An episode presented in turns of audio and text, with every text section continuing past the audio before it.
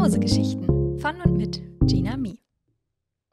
Hallo und herzlich willkommen zurück zu einer weiteren Folge von Mausegeschichten. Wir haben heute eine etwas kurze Folge. Immerhin sind das ja Kurzgeschichten und wir haben eine maximale Wortzahl. Ich habe nach dieser Geschichte dann auch eine minimale Wortzahl eingeführt. Außerdem hatte ich überlegt, ob ich das so mache, dass ich Geschichten, die wirklich sehr kurz sind, vielleicht zusammenfasse in eine größere Episode. Aber mein Gedanke war dann, dass das irgendwie schade ist, wenn diese Geschichten nicht einzeln beieinander stehen. Ich würde auch schon ganz gerne immer die Titel von den jeweiligen Geschichten als Episodentitel nehmen. Dementsprechend habe ich mich entschieden, dass wir dann einfach auch mal ein paar kürzere Geschichten dabei haben.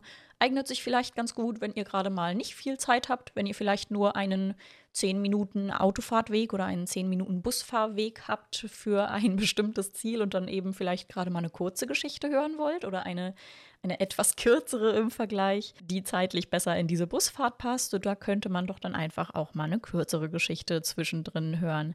Und die Geschichte, die wir heute hören werden, beschreibt im Prinzip, wie man eine Geschichte beschreibt. Ich fand die super, super schön, weil ich glaube, jeder, der versucht hat, eine Kurzgeschichte zu schreiben oder jemals schon mal versucht hat zu schreiben, kennt dieses Gefühl, was hier heute beschrieben wird, sehr, sehr gut. Auf jeden Fall habe ich es selbst beim Schreiben definitiv gemerkt und finde, das ist super schön in Worte gefasst. Also wünsche ich euch ganz viel Spaß bei Schreiben beschreiben von Stevie. Immer sobald ich etwas Zeit und den nötigen Freiraum im Kopf habe, fange ich an zu träumen. Was ich sein könnte, wer ich sein könnte, was ich lernen will, wozu ich fähig bin. Die Kreativität fängt an zu sprudeln, kocht über. Ideen schießen mir ununterbrochen durch den Kopf, jede einzelne ein kurzes Aufleuchten, das sofort wieder in der unergründlichen Dunkelheit des Vergessens verglüht. Je länger der Kopf nicht durch äußere Pflichten und Zwänge abgelenkt wird, desto dichter wird das Ideenfeuerwerk, bis es den Kopf von morgens bis abends völlig ausfüllt.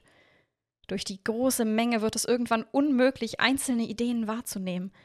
Wie ein einsamer Delfin, der versucht, allein einen Fisch aus dem Schwarm zu fangen, scheitere ich daran, einen einzelnen Gedanken festzuhalten und mich näher auf ihn zu fokussieren – zu groß ist die Wucht der unkontrolliert weiterströmenden Gedanken. Zu schwierig ist es in der verschwimmenden Masse aus kleinen Ideenfünkchen eine einzelne Idee herauszugreifen. Das eigentlich wunderschöne und erfüllende Gefühl eines vielversprechenden Gedankens wird bedrängend, überträgt sich auf den ganzen Körper, durchströmt mich immer stärker, lässt mich unruhig werden, zittern, zum Teil impulsiv und rastlos zwischen Zimmern hin und her laufen, als läge in einem der Zimmer der Gedanke, der doch so gut ist, den ich doch gerade noch im Kopf hatte, der es wert ist, weiterverfolgt zu werden. Die Konzentration auf einfachste Alltagsaufgaben wird schwieriger. Ein mentales Blitzgewitter vor jedem Handgriff. Ein gedankliches Feuerwerk nach jedem Wort. Zuckende Muskeln zwischen den Bewegungen. Das dauerhafte Gefühl, jede einzelne Struktur dieses Chaos bewahren zu müssen, sich einprägen zu müssen, der Drang dazu, sie auszubauen und umzusetzen, um nichts zu verschwenden, die Hilflosigkeit gegenüber der puren Menge, der Komplexität, der notwendigen persönlichen Ressourcen, die aufzubringen in einem einzelnen menschlichen Leben niemals möglich wäre. In einem ruhigeren Moment versuche ich also Ideen zu notieren, im besten Fall sogar einen Plan zu erstellen.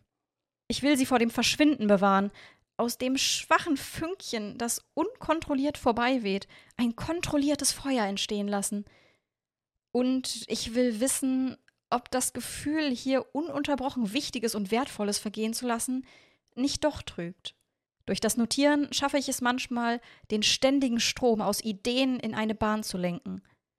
Die Richtung kann ich zwar für gewöhnlich nicht vorgeben, aber ich kann den Strom dennoch nutzen, indem ich ihn aufs Papier bringe.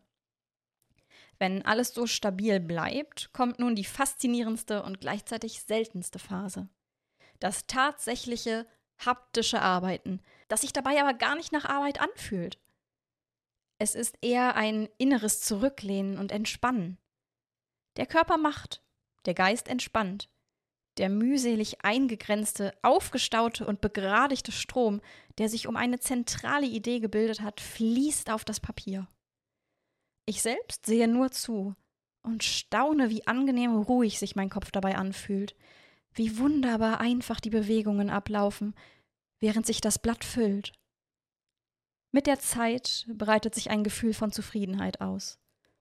Unabhängig davon, was aus diesem Text werden wird, ob ich ihn für gut befinde, auch in zwei Wochen noch oder in vier, ich habe ihn geschrieben. Egal, ob andere ihn mögen, ob ihn überhaupt jemand außer mir liest, er existiert. Ich habe die Unruhe überwunden, das Chaos gebändigt und ihm eine Form gegeben. Ein Ende ist in Sicht. Die Idee ist fast vollständig umgesetzt.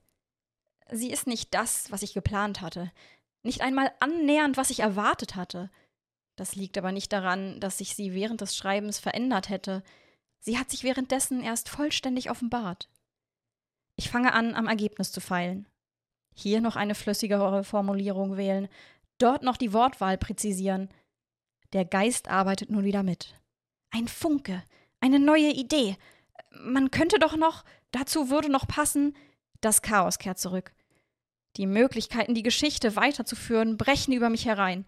Der Körper spannt sich an, zittert wieder. Eine Mischung aus Angst, Unsicherheit und Vorfreude stellt sich ein. Wie schön wäre es. Kann ich das schaffen? Weiter ging ich bisher nie, kam ich nie, und ich kenne die Gründe, zumindest denke ich, dass ich sie kenne. Aber was, wenn. Vielleicht ist es dieses Mal anders. Vielleicht kann ich das jetzt. Gerade als ich anfange, den Gedanken zu vertiefen, zuckt mein Ohr. Ein Geräusch. Es meldet sich die von mir in den letzten Stunden so konsequent abgeschlossene reale Außenwelt. Das hell lodernde Chaos, das mich eben noch bis in die letzten Ritzen meiner Gedankenwelt erfüllt hatte, erstickt im eindringenden Nebel aus realen Sorgen, Pflichten und Bedürfnissen. Wie viel Uhr ist es eigentlich? Habe ich noch einen Termin? Oder sollte ich langsam mal ins Bett? Wann war ich eigentlich zuletzt auf der Toilette? Eigentlich müsste ich doch schon seit einer Ewigkeit. Wieso ist mir das nicht aufgefallen? Und dabei habe ich heute doch noch kaum was getrunken. Oh ja, trinken sollte ich auch dringend mal was. Meine Güte, so spät schon? Dabei muss ich doch unbedingt noch etwas für nächste Woche vorbereiten.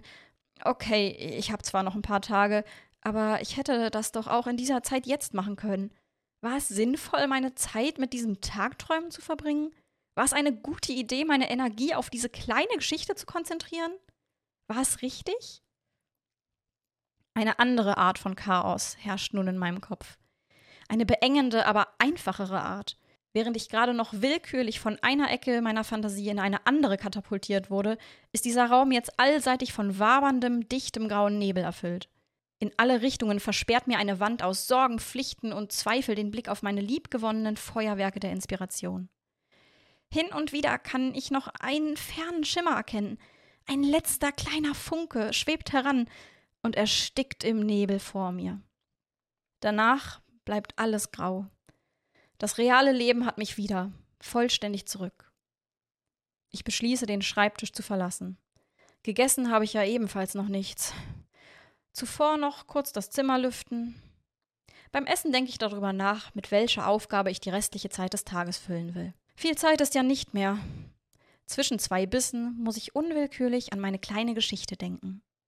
An das Gefühl, das ich beim Schreiben hatte. Es ist nun fest in meiner Erinnerung verankert. Eine standhafte Fackel im Nebel. Ich muss lächeln. Es war richtig. Ich weiß, dass ich dieses Gefühl wieder haben werde. Nicht gleich, aber bald. Und wenn nicht bald, dann irgendwann. Aber irgendwann auf jeden Fall. Dessen bin ich mir sicher.